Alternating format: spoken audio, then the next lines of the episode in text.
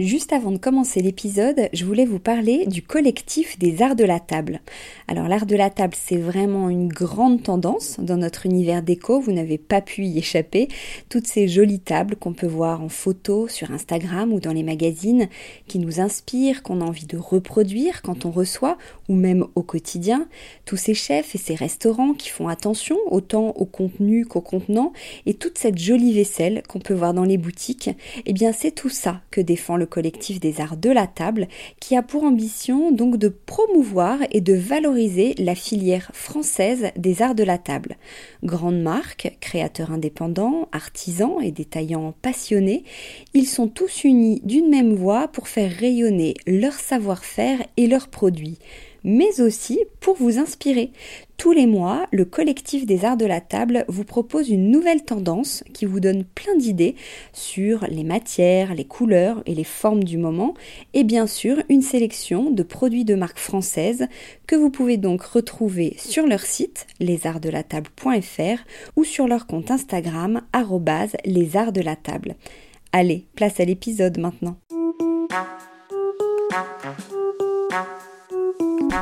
Bienvenue sur Décodeur, le podcast qui parle de celles et ceux qui font la déco aujourd'hui.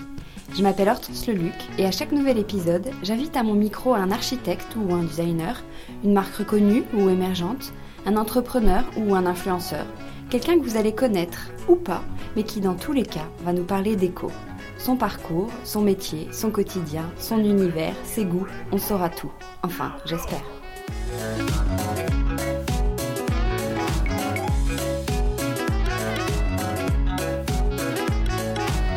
Aujourd'hui, je reçois Cécile Rodrer, la fondatrice de Smallable, ce concept store de référence dans l'univers de l'enfant, mais pas que, sinon nous ne serions pas là. Smallable, c'est donc de la mode pour bébés, enfants, ados et maintenant pour les femmes, et de la déco pour eux, mais aussi pour nous. On y retrouve les plus belles marques, qu'elles soient iconiques, pointues ou tendances, mais aussi des coups de cœur ou des créateurs dénichés aux quatre coins du monde. Plus qu'un site en ligne, Smallable, c'est aussi un magazine, des inspirations, des conseils et deux jolies boutiques à Paris. Cécile aime les nouveaux projets et tout ce qui est beau, ça tombe bien, nous aussi. Bonjour Cécile. Bonjour Hortense. Alors, question toute simple pour commencer, comment vous est venue l'idée de créer Smallable? Est-ce que vous pouvez nous raconter l'histoire de la marque? Alors l'histoire de la marque, déjà une envie depuis longtemps de, créer ma boîte. Donc ça, ça me démangeait depuis quelques temps. Puis je voulais d'abord euh, faire un parcours et apprendre euh, dans des entreprises. Et l'envie, si je crée ma boîte dans, quelque chose de beau qui me parle, euh, je suis une fan de produits, j'adore la mode, j'adore la déco, et j'étais assez fan euh, des concept stores, des logiques d'univers dans les, dans les magasins où on voit vraiment l'œil et le parti pris de la personne. Euh, donc voilà, je, tournais autour de cette idée.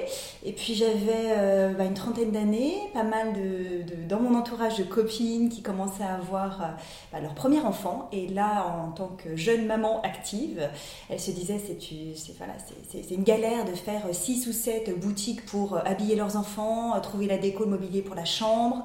surtout avec des enfants en bas âge. Et là, je me suis dit qu'il y a une idée, il y a quelque chose à faire, et c'est comme ça que j'ai voulu rassembler dans un même lieu plein de belles marques de créateurs dénichées un petit peu partout dans le monde et euh, de les mettre à disposition de ces jeunes mamans euh, via un, site internet et un concept store pour enfants qui était sur les balles. Mais d'accord, mais justement, vous, venez de dire, je crois que vous n'aviez pas d'enfants à l'époque. Du coup, comment vous avez fait pour savoir ce qui était attendu par les parents?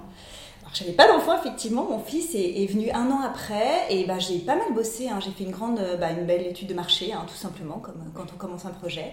Euh, interroger euh, pas mal de jeunes mamans dans mon entourage, mais pas que. Euh, étudier vraiment le marché de la, mode enfant, de la déco enfant. C'est comme ça que j'ai réussi à créer aussi un, un, assortiment. Puis je pense que le fait de ne pas avoir d'enfant, j'étais pas biaisée. J'avais un regard ah peut-être très objectif et je ne prenais pas en compte forcément mon goût que personnel, mais plutôt un regard objectif sur ah ce produit il est intéressant, il est à la fois fonctionnel, esthétique, euh, et j'ai je pense construit un assortiment assez équilibré euh, et pas biaisé peut-être. Et quels ont été les stades d'évolution du site? Donc à la base c'était uniquement pour les enfants, Et après, vous avez eu la mode, la déco ensuite Alors, dès, le départ, on a commencé vraiment un concept store, c'est-à-dire qu'on était un, one-stop shop. On avait vraiment tout un univers autour de l'enfant, c'est-à-dire de la mode, de la déco, du mobilier, du jouet, du linge. Vraiment côté concept store dans, la largeur de l'offre produit, avec euh, une soixantaine de marques. Et c'était 0-6 ans, pour les enfants de 0 à 6 ans, donc vraiment plutôt petits, les bébés, et jusqu'à 6 ans.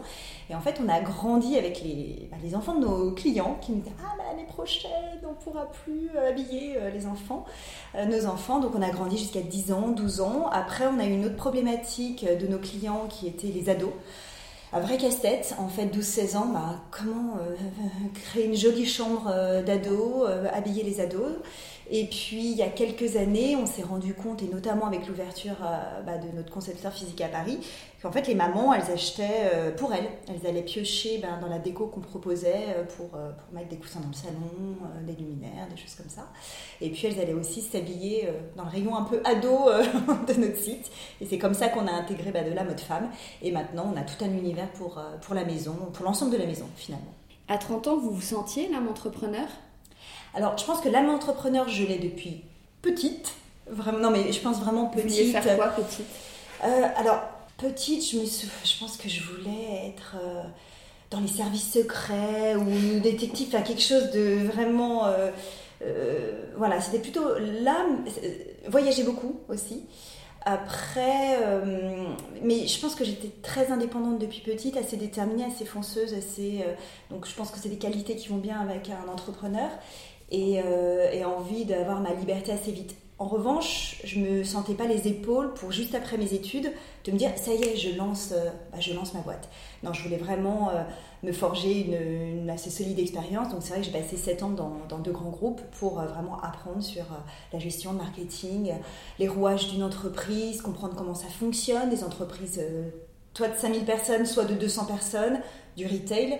Et ça m'a énormément en fait aidé euh, bah, dans Smallable et ça m'aide tous les jours en fait. Les, les 10 ans ou les 11 ans de Smallable plutôt, ça vous... 10 ans 10 ans, oui. ça vous paraît loin? Alors, quand je regarde un petit peu derrière moi, je me retourne derrière mon épaule, je me dis Oula, oui, effectivement, c'est un peu vertigineux, ça peut me paraître loin, et puis je vois tout le chemin parcouru. Euh, ouais, la chouette ascension, ça fait plaisir. Et en même temps, j'ai tellement l'impression que, oui, limite, c'était hier, le démarrage, pas dans mes bureaux avec deux stagiaires sur le coin d'une table, à tout faire euh, soi-même aussi, à shooter à quatre pattes avec le photographe, les produits à plat, à, répondre au téléphone, au service client. Enfin voilà, je suis passée partout en fait, euh, dès le départ pendant, pendant quasiment, euh, oui, un an ou deux. Est-ce que vous vous attendiez à un tel succès et que le projet prenne une telle ampleur? Est-ce qu'il y avait beaucoup d'ambition dès le début? Alors oui, il y avait de l'ambition, parce que je pense que j'ai de l'ambition pour, pour cette boîte. Et, je, voulais la mener assez loin. J'avais un rêve, effectivement, au fond de moi, c'est euh, d'avoir euh, un concept store euh, avec une visibilité quand même assez mondiale et de, ben, proposer à toutes les, jeunes parents un peu aux quatre coins du monde, qu'ils soient en Australie, aux États-Unis, au Japon, voilà, ces créateurs-là qu'on proposait chez Smallable. Donc oui, j'avais quand même une ambition.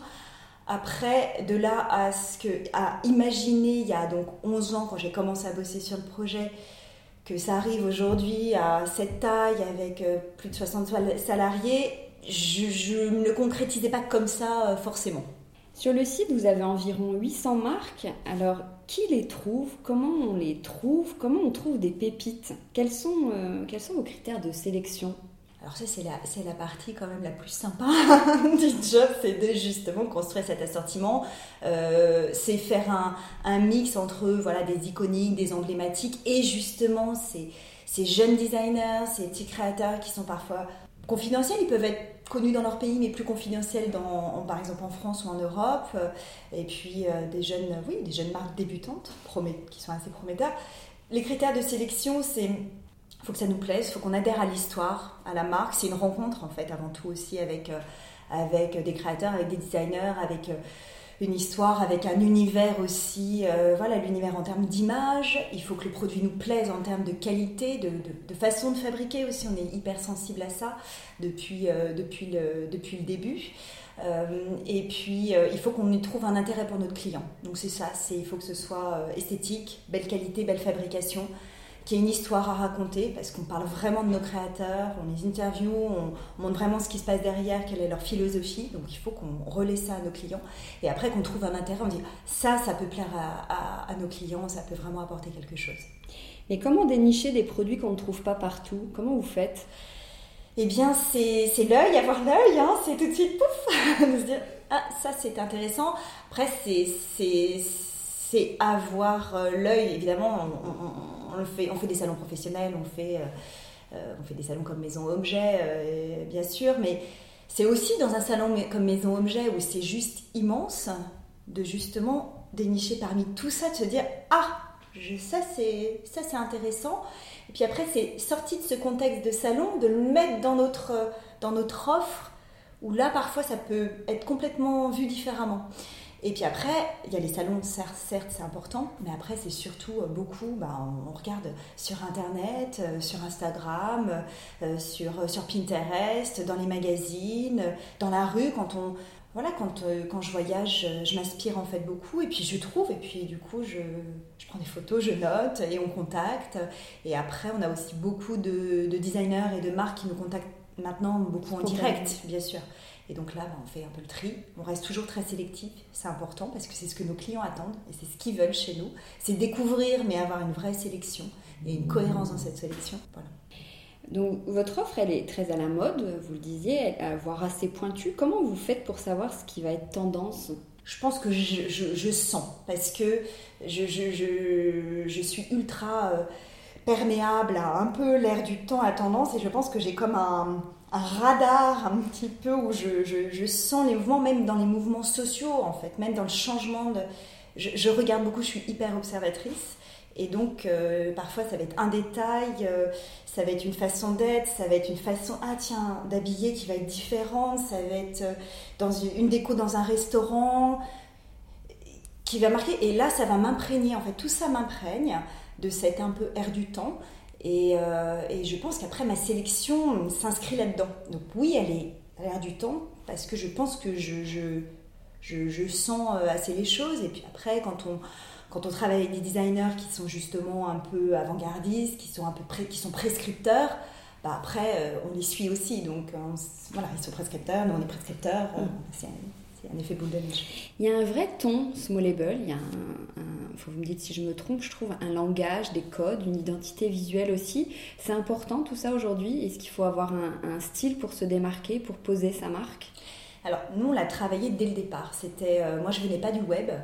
Euh, mon mari m'a aidé vraiment sur toute la partie, il m'a rejoint quelques temps après pour vraiment bosser à plein temps. En revanche, il m'a aidé vraiment sur tout le site, on l'a fait ensemble, toute la ligne éditoriale, les magazines, on les avait dès le départ, parce qu'on venait pas du web ni l'un ni l'autre. Et du coup, on s'est dit, ok, mais nous, on si on fait ça sur le web pour une question de praticité pour nos, les jeunes mamans qui ont envie de commander le soir sur le canapé une fois que les enfants sont couchés, en revanche, on refuse d'avoir un simple catalogue produit sur, de produits détourés sur fond blanc. On ne voulait surtout pas ça. On voulait apporter de l'âme, on voulait euh, apporter ben, en fait, tout le côté chaleureux et humain quand on va dans un concept store physique. Et euh, c'est comme ça qu'on a apporté de l'éditorial, qu'on a eu un ton ben, peut-être qui nous caractérise. C'est difficile de le dire quel est notre style, notre ton, parce qu'en fait on est tellement dedans que bon, on l'incarne. C'est difficile avec euh, un regard objectif de le dire, mais c'est vrai que vous n'êtes pas la première à nous le dire je pense que ça fait partie de l'ADN de Smallable. Avant tout, on a créé, on a voulu créer une marque Smallable. Évidemment, on vend des marques, mais on a voulu vraiment créer un univers de marque euh, Smallable. Mon mari vient de la créa, de la pub, euh, moi je viens du marketing, et je pense qu'on, voilà, pour nous c'est important d'avoir, euh, il y a le contenant, il y a le contenu, et, et d'être très cohérent dans le ton, dans l'image, dans les produits.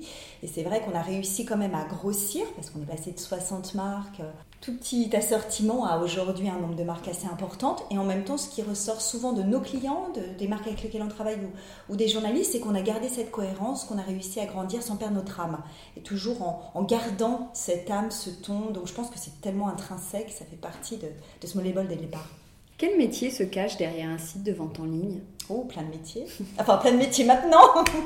C'est-à-dire qu'au début, euh, voilà, on n'était pas très nombreux. Et vous êtes combien aujourd'hui? On est plus d'une soixantaine. Alors, il y a des métiers, bah, les métiers, euh, déjà, il y a la tech, hein, parce qu'il y a tous les développeurs pour euh, faire vivre le site, ça c'est crucial. Il y a tout le web design et tout ce qui est user experience, justement. Donc là, c'est le front office, toute l'expérience client sur le site.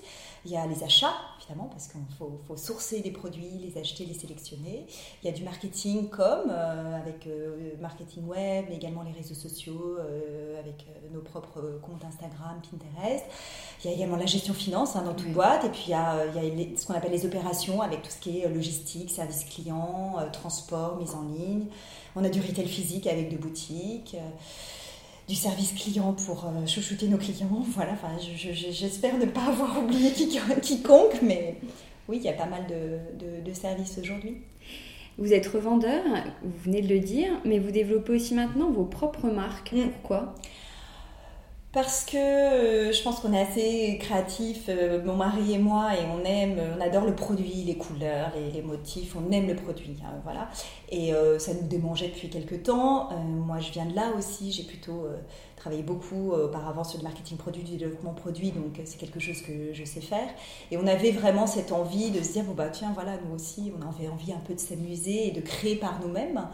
Euh, on a lancé du coup deux marques propres, une en, vêtements pour, euh, pour enfants, 100 Pieces, euh, qu'on a lancé il y a à peu près, à peu près deux ans. Et donc voilà, on, s'amuse, mais on voulait vraiment créer une marque aussi qui, a une identité assez singulière, qui ne vient pas cannibaliser les marques existantes, mais justement qui viennent apporter quelque chose sur, sur le marché. Et pareil, on a créé une marque de déco qui est plus récente, là, qui a un peu plus d'un an, communauté de biens. Et l'idée, c'était d'avoir une marque un peu euh, ombrelle pour la famille, puisque maintenant on est vraiment Family Concept Store.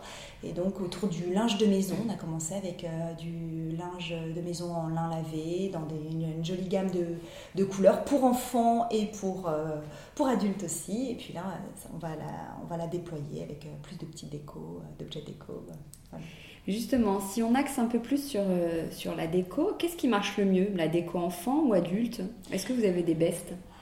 Alors, euh, l'adulte, on y est venu plus récemment. Ça fait, on va dire, à peu près deux ans qu'on déploie un peu plus euh, l'univers de la maison euh, pour adultes. Donc, évidemment, la déco enfant reste encore majoritaire, mais, l'adulte a des, oui, se développe hyper bien. Mais c'est le début. Je dirais que c'est plus le début. Oui, bien sûr, on a des best-sellers. Parmi les, on va dire qu'on a plus de 500 marques de déco, marques de designers dans l'univers de, la, maison. on a forcément, oui, des best-sellers. On, vend très très bien tout ce qui est linge, linge de lit, on vend très bien le mobilier, la vaisselle aussi. et puis après, il y a des catégories qu'on a, développées plus récemment, comme les bougies, les senteurs par exemple. Les tapis fonctionnent très bien assez varié. Vous avez deux boutiques dans le sixième, dont l'une qui vient d'ouvrir autour de l'univers des nouveau-nés. Pourquoi vous, avez ouvert des boutiques physiques si le site euh, marchait très bien? Alors c'était une volonté d'ouvrir, euh, on avait une vraie envie d'ouvrir euh, des points de vente physiques parce que même si le web c'est un énorme potentiel commercial et international, c'est vrai que sur le web on n'a pas de limite en termes de géographie et d'offres. Ça c'est un formidable, un formidable potentiel. En revanche, euh, je suis assez euh, convaincue par euh, la présence physique, le fait d'incarner physiquement et d'aller à la rencontre de ses clients. Évidemment, on a tous les jours nos clients au téléphone ou par mail, voilà, donc il y a un échange, même en interaction via, le, social media. Néanmoins, d'aller à la rencontre, d'incarner physiquement donc c'est un petit extrait, hein, nos concept stores, c'est voilà, 300 mètres carrés. Euh, si on devait exprimer toute notre offre, ce serait 10 000 mètres carrés. Hein. donc euh, on ne peut pas, c'est un peu frustrant pour nous euh, d'être dans un espace plus, restreint. après c'est un bon exercice. Mais c'est bien de, montrer l'extrait, un petit extrait bah, de notre sélection, de, faire découvrir et de faire toucher et, et, voir en vrai bah, les produits, les marques. Pour la déco, c'est un, super euh, moyen de proposer des services additionnels qui sont beaucoup plus difficiles euh, de, faire par le web. On a beaucoup de demandes de nos clients sur, euh, bah, l'aménagement de leur maison, de leur appartement, de déco de chambre, de salon. On a pas mal d'archis qui nous contactent aussi. Bah, voilà, j'ai un projet, comme en fait on peut avoir euh, un peu maintenant l'exhaustivité de la maison, euh, du salon, la table, euh, pour la salle à manger, la vaisselle. Donc c'est vrai qu'on peut vraiment apporter ce côté conseil solution un peu plus clé en main. Comment vous avez trouvé ce nom, Smallable, et pourquoi en anglais? Dès le début, vous aviez une ambition internationale? Oui, alors dès le début, on avait une ambition internationale parce que je ne voulais pas, en faisant un concept sur web, je ne voulais pas m'adresser qu'aux parisiennes. Je voulais m'adresser aux françaises, mais pas qu'aux françaises, mais aux toutes les mamans de mon entier parce que c'était un vrai besoin, je pense, qui concernait toutes les, tous les jeunes parents du monde entier. On voulait un nom court, c'est-à-dire en un mot, parce que pour des problématiques de référencement sur Google. Euh, et donc un néologisme, parce qu'en fait Google, euh, c'est mieux si effectivement on, tombe sur un néologisme. C'est vrai que quand on regarde pas mal de, géants du e-commerce, ils ont à chaque fois euh, créé plutôt un, néologisme plutôt que de s'appeler euh, la petite galerie de déco par exemple, où là par contre c'est beaucoup plus difficile de remonter. Et après, Smallable, pourquoi? Parce que c'était l'idée justement d'aller dénicher les marques un peu plus petites, pas les grosses marques, mais les petits créateurs, les designers un peu plus, un niche, un peu plus confidentiels. Donc il y avait ce côté, ben, un peu en dehors des sentiers battus, un peu en dehors du radar euh, du mainstream. Donc euh, d'où le nom de Smallable. Quel est votre rôle à vous, plus précisément, chez Smallable Est-ce que vous gardez un œil euh, sur la sélection? Vous êtes plutôt à la direction? Vous êtes sur l'aspect commercial? Alors, je suis à la, je suis à la direction, je suis, voilà, je suis la, PDG de la boîte. Euh, donc, évidemment, j'ai un rôle de, management au global de, la, de, l'équipe euh, et de l'activité de, la société. Après, vraiment, mon expertise, elle est vraiment sur les, produits, sur la sélection marque et produits. Donc, j'accompagne beaucoup. J'ai ma casquette aussi direction des achats, où j'accompagne beaucoup les équipes d'acheteurs, à la fois mode, déco, sur, bah, sur les salons, aller à la rencontre de nos marques. Donc, vraiment, j'ai cet angle auquel je, tiens vraiment à, être et à driver et à insuffler aussi ben, ce, ben, ces, nouveaux, euh, ces nouveaux courants, ces nouvelles tendances. Euh, donc je, je, nourris beaucoup l'équipe là-dessus. Et puis je, chapeaute aussi un peu la marque propre, euh, le retail et le marketing. Qu'est-ce que vous aimez le plus dans votre métier? C'est le produit, c'est les marques, c'est les rencontres. Les rencontres avec les créateurs, c'est je suis fan de, de, de, produits, de matières, de, voilà, j'adore ça, donc c'est ça, vraiment. Et le moins? Oh, le moins, le côté... le moins l'aspect un peu juridique, administratif. J'aime bien le côté financier, économique, parce que j'aime bien, parce que bah, c'est du business, mine de rien, derrière. Et puis, euh, gérer une boîte, j'aime bien ça. Euh, mais euh, ouais, surtout le côté administratif juridique, j'ai parfois un peu l'impression de perdre mon temps. je trouve que c'est pas là où j'ai la plus grande valeur ajoutée. Alors pour imaginer encore mieux vos journées, je ne sais pas si vous avez déjà écouté les podcasts précédents, mais j'invente une semaine type avec des créneaux et vous pourriez imaginer ce que vous seriez en train de faire à ce moment-là. Par exemple, que faites-vous le lundi à 9h alors le lundi à 9h, euh, bon déjà j'ai plutôt ma nounou qui arrive à 9h pour garder ma fille, donc je pars. Mais généralement le lundi matin, je suis sur... Euh, on, a une réunion manager à 14h avec tous les managers pour présenter un peu le bilan de la semaine passée, les objectifs de la semaine, les chiffres. Donc euh, le matin est consacré à ça un peu... voilà, ça va être quoi cette semaine, le bilan, les, les chiffres, les résultats. Le mardi à 17h forcément une réunion euh, avec euh, une personne de ma team. Ça peut être sur le produit, sur le marketing, la com ou euh, avec les développeurs, une nouvelle, sur une nouvelle fonctionnalité. C'est forcément, je suis en réunion, c'est le mardi à 17h. Le mercredi à 12h. Alors, soit je, je, suis, comme la plupart du temps, une soupe, une salade devant mon ordi, enfin 12-13 heures, plutôt 13 heures, soit j'ai un déjeuner avec soit un autre un entrepreneur pour un peu le côté aussi ouverture, partage, échange, ou bien une journaliste, ou bien une marque, un créateur. Le jeudi à 20h. Soit je suis au bureau, c'est à peu près l'heure vers 20h, 20h30 où je pars, soit je suis, soit je suis à mon cours de yoga. Et le vendredi à 14h. Alors souvent les vendredis après-midi sont consacrés à des choses plus créatives, côté soit produit, soit marque propre. Euh, bah voilà, faire, faire le point avec euh, les stylistes sur, euh, sur la création. Quel est le moment de la journée que vous préférez? Le matin et la fin de journée, à partir de 18h, je suis assez tranquille, je peux bien me concentrer. 18-20h, je peux pas mal dépoter. Et il y a moins de monde aussi A moins de monde, c'est pour ça. Je suis moins en réunion à droite à gauche, donc euh, je suis moins dérangée aussi. Alors, vous travaillez aussi avec votre mari, qui est votre associé, mais il vous a rejoint un an et demi après le lancement. Donc, sur le papier, c'était un peu vous la bosse. Comment il a réussi à rentrer dans l'aventure et à prendre sa place? Alors, on a créé déjà la société ensemble. Hein, dans les statuts, on est vraiment associés ensemble. Après, lui, il conservait. Euh, euh, il a, il a ah oui, vous l'avez quand même imaginé ensemble. On l'a, voilà. On l'a quand même imaginé ensemble. Euh, pendant un an et demi, oui, j'étais, j'étais, bah oui, seule déjà même avant le lancement à réfléchir à tout le positionnement, le business plan, tout ça. il a beaucoup travaillé à mes côtés sur la partie site, éditorial. C'était des soirs et des week-ends en dehors de son boulot. Il conservait son boulot de directeur créatif dans la pub pour une raison simple, c'est que ben voilà, j'avais quitté mon travail, donc euh, on est un couple, on se paye pas pendant quelques années quand même quand on est entrepreneur. Tous les deux à ne pas se payer, c'était juste pas possible matériellement. Et puis après, c'est une prise de risque. Hein, de toute façon, je ne savais pas si ça allait marcher. Je voulais d'abord prouver le concept, euh, voir. Et c'est vrai qu'au bout d'un an de lancement du site, ça a commencé à prendre. Euh, j'étais enceinte, j'allais accoucher, et je lui ai dit, écoute, je pense que là, ce serait peut-être pas mal que tu me rejoignes. Je pense que voilà, ça, ça, va commencer à prendre, et puis je, sens que toute seule, je vais pas y arriver non plus. Donc viens, rejoins-moi, on y va. On s'embarque tous les deux à, fond dans l'aventure. Et est-ce que vous arrivez à compartimenter votre, votre vie et à, à pas trop parler boulot le soir et le week-end? Non, c'est impossible. C'est impossible en fait, c'est fait partie de nous. C'est pour ça qu'en même temps, c'est une vraie force d'être euh, entrepreneur en couple, dans le sens où en fait, on en parle. Euh, bah, on est habité hein, euh, par Smallable, par notre projet. ça fuse tout le temps, donc même le week-end, on, peut avoir une idée, on peut avoir hop un déclic. Donc, on cloisonne plus physiquement, c'est-à-dire qu'on essaie de ne pas travailler le week-end avec les enfants. Voilà, c'est de couper par rapport aux enfants. En revanche, nous, entre nous en vacances, euh, le soir, à tout moment. Oui, non, je crois que c'est assez impossible de cloisonner.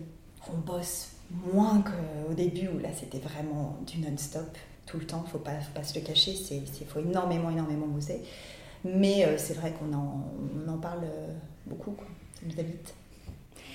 Est-ce que vous trouvez que la vie est plus cool quand on est la, la patronne, entre guillemets, parce qu'on peut déléguer et que vous ne devez de compte à personne, ou ça reste une grande responsabilité que vous prenez très au sérieux? Ah, plus cool, je sais pas, je pense pas, parce que justement on a des responsabilités sur les épaules, euh, bah, des responsabilités même vis-à-vis voilà, de, euh, bah, des actionnaires. J'ai quand même des friends and family qui ont investi aussi euh, dès le départ, qui nous ont fait confiance. On a, on a des actionnaires, des investisseurs sans, lesquels on n'aurait pas pu aussi évoluer, se développer. Et puis on a aussi plein de salariés. Moi j'ai pas envie, j'ai grande responsabilité aussi vis-à-vis de l'équipe. J'ai de bien gérer ma boîte pour pas leur dire du jour au lendemain, bah non désolé finalement ça ferme, ciao bye.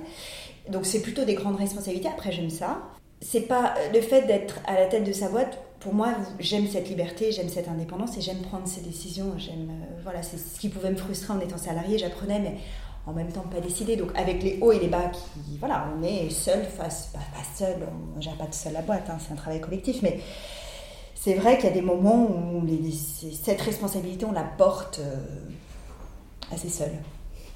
Justement, le 8 mars, pour la journée de la femme, vous avez fait un post Instagram où vous disiez notamment qu'il y a seulement 2% de femmes mm. qui occupent des postes de CEO. Comment vous, vous vous sentez à ce poste? Donc, vous venez de dire, vous vous sentez quand même une âme de, manager, mais vous l'avez appris avec les années. Vous êtes à l'aise dans ce rôle? J'ai beaucoup appris, j'ai appris sur le terrain. Euh, je pense que autant je peux avoir l'âme d'entrepreneur, de développeur, de, de propulseur, un peu. Autant l'âme de manager, ça s'apprend en fait. Le management, ça s'apprend, euh, ça s'apprend. Puis c'est une interaction, donc ça s'apprend avec les équipes, avec l'humain, avec les personnes avec qui on est en interaction. Évidemment, je suis beaucoup plus à l'aise, sereine, et j'aime de plus en plus ça. Après, je pense que j'ai cette facilité parce que je suis beaucoup dans l'échange et la communication. Et j'aime ça. Donc, il faut déjà aimer manager les gens aimer le contact humain, il y a des gens qui n'aiment pas en fait ça. Donc ça j'aime, après euh, bah, je me perfectionne tout le temps et j'apprends tout le temps et, et, euh, c'est important. Et est-ce que dans la vie euh, privée, vous êtes aussi quelqu'un comme ça, de décisionnaire, un peu chef de tribu, ou vous sentez que vous avez deux personnalités qui s'adaptent à chaque fois au contexte? Non, je crois que je n'ai pas deux personnalités, je ne suis pas du tout Dr Jackie Mr Hyde je suis assez déterminée aussi dans la vie. personnel. Non, je pense que je suis très fidèle, euh, comme je suis euh, dans la vie perso ou la vie boulot professionnel. Je suis assez fidèle à moi-même. Je suis assez, de toute façon, je suis assez quelqu'un d'entière, donc on lit assez bien. Enfin, non, je suis, je suis, je suis comme ça. J'aime, plutôt décider. Après, je lâche un petit peu plus, c'est-à-dire qu'effectivement, quand par exemple on part en vacances avec des amis, je suis pas forcément à, j'aime pas le côté régimenté ou quoi que ce soit. Je suis plutôt assez participative, collaborative, mais j'impose pas trop. Après, j'aime bien quand même euh, driver, décider, gérer, organiser. J'aime bien organiser, même dans le frigo, organiser. Quels sont vos coups de cœur récents sur Small Label pour une marque ou une nouveauté? Alors, coups de cœur, il y en a pas mal. Hein. C'est toujours difficile de dire. Euh, parce que euh, on rentre plein de jolies choses tout le temps et quand même tellement. Euh, non, j'ai un vrai coup de cœur euh, euh, pour une marque allemande qui fabrique, voilà, dans l'univers de l'enfant, Bernbach Crafted, qui fabrique toute une gamme de, de lits et berceaux en rotin naturel, des fabrications japonaises, indonésiennes, mais vraiment dans, un côté très très naturel, très green et avec des lignes un design euh, assez unique que j'ai jamais vu en fait. Il y a le côté, ça, ça fait pas vintage dans le rotin vintage, c'est très moderne. J'ai trouvé, j'ai trouvé ça très nouveau et très beau et très belle, très belle fabrication, très beau produit. Quel est votre style déco à vous personnellement? Qu'est-ce que vous aimez?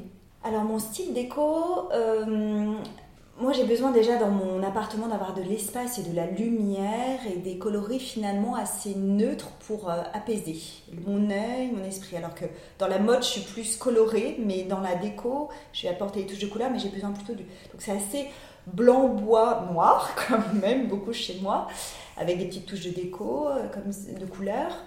Euh, j'aime les lignes assez pures. J'ai un vrai mélange de style, de, de, contemporain et de vintage. J'ai beaucoup de vintage en fait. Euh, on aime bien chiner. Donc c'est vraiment un vrai mix de contemporain et de vintage parce que j'aime aussi euh, voilà, les, les, le mobilier qui a vécu, surtout en mobilier vintage, un peu en, un peu en même au déco aussi. J'aime ce qui a vécu, qui a une histoire, qui a une âme en quelque sorte. J'aime les belles pièces de designer, plutôt années 50, années 60, un petit peu de 70. Est-ce qu'il y a une, une, figure ou un, courant du design que vous aimez? Assez 50, assez 60. Euh, J'aime bien, oui, le, les lignes euh, assez, euh, les lignes années 50. Je suis assez fan des, des pierres, les pierres Paulin, les pierres Jeanneret, les pierres.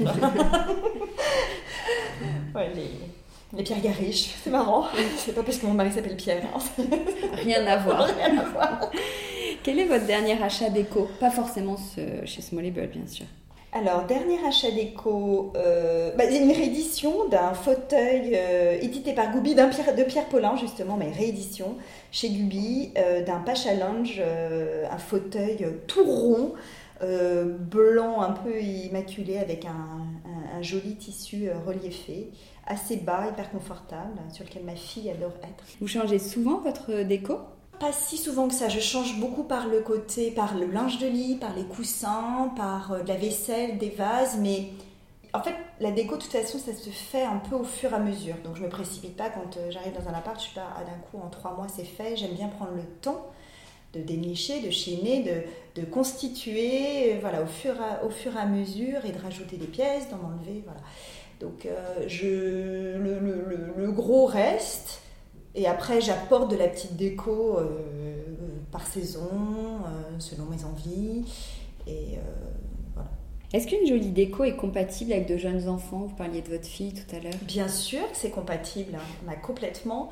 et chez Smallable, on a fait venir de la jolie déco et du mobilier et des beaux jouets qui sont à la fois hyper ludiques, pédagogiques, créatifs, mais qu'on peut laisser traîner dans le salon, dans la salle à manger, dans la chambre. Et c'est hyper compatible. Enfin, je le fais au quotidien. Euh, j'avais pas la chance d'avoir toute cette offre-là, toutes, ces, belles choses pour mon fils. Donc c'était un peu plus le casse-tête.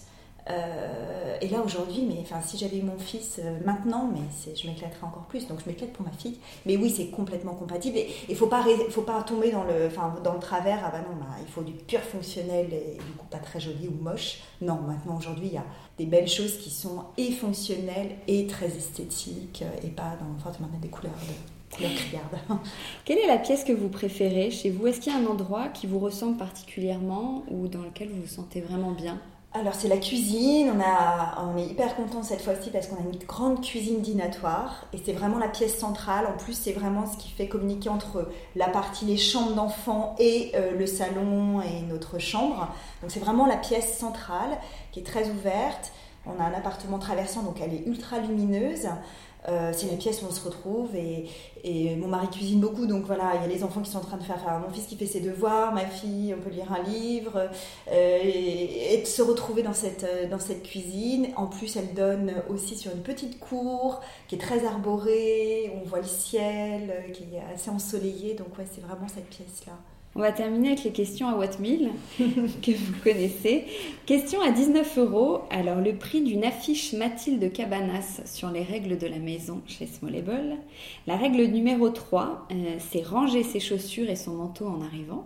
Donc ça me fait penser, quand on a un bébé et qu'on fait un dîner, mm. certains parents demandent aux invités de se déchausser. Vous trouvez ça normal ou grotesque? Ah, Alors, non, alors, j'adore le côté japonais, je trouve que c'est hyper hygiénique, effectivement, à la japonaise, d'enlever ses chaussures et d'être en chaussettes, aux pieds nus. Ça. Par contre, en revanche, je, ne déchausse jamais euh, euh, mes invités. Moi-même, oui, on se déchausse euh, à, la, maison, mais les, les, enfants et tout ça, après, non, non, je j'accepte que tout le monde ait ses chaussures. Question à 29 euros, le prix d'un bonnet en cachemire Emile Eida sur Smallable. Là, il fait de nouveau un peu froid à Paris. Euh, vous êtes plutôt team bonnet ou cagoule pour les enfants? Euh, alors, bonnet pour mon fils et pour ma fille, il y a des super jolies petites cagoules d'une marque américaine Huff New York avec euh, des petites oreilles de Bambi et donc effectivement qui, qui, qui mettre sous le menton, donc petite cagoule. c'est quand même tellement mignon de voir sa petite bouille avec ses petites oreilles euh, qui pointent au-dessus de la tête. Donc team cagoule. Mm. et question à 39 euros, le prix d'un sac à dos rive droite chez Smallable. C'est assez tendance, mais il y a quand même débat pour ou contre le sac à dos pour une femme?